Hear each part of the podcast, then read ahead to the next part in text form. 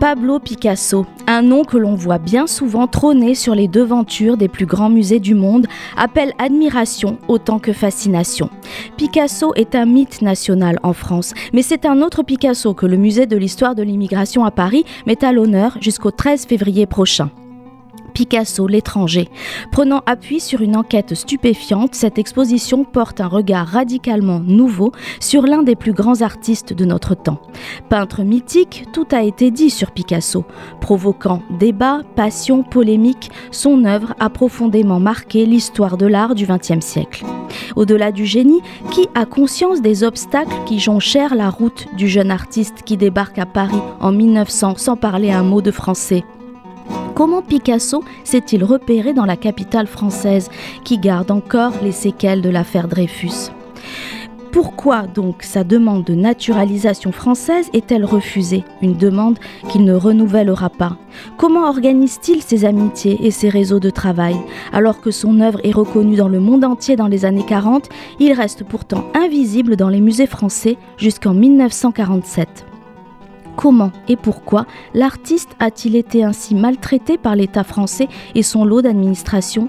Tel est l'angle inédit de l'exposition adoptée par sa commissaire, l'historienne Annie Cohen-Solal. Elle explique La situation existentielle de Picasso étranger en France a conditionné sa démarche de création artistique.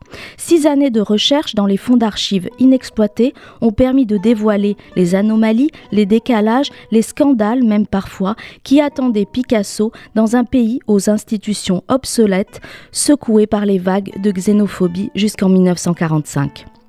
Décrit et fiché comme anarchiste en 1901, il sera tantôt perçu comme un homme d'extrême gauche, tantôt comme un intrus, un avant-gardiste, stigmate qui marquèrent son quotidien et son parcours artistique, mais qu'il taira à jamais.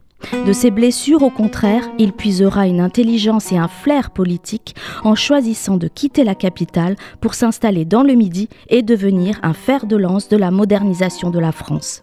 À travers des prêts exceptionnels de plusieurs musées français et internationaux, l'exposition établit un lien entre archives, documents, photographies, films et œuvres de l'artiste en posant la question de l'étranger et de l'autre car le public est invité à se pencher sur la précarité de Picasso ainsi que sur l'exclusion dont il a fait l'objet dans laquelle tout étranger peut se reconnaître.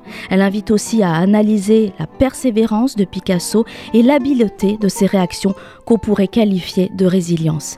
Elle invite par là même, au-delà, à s'interroger sur une France des possibles comme des revers cruels qu'elle peut infliger. Picasso l'étranger est à voir jusqu'au 13 février au musée de l'histoire de l'immigration.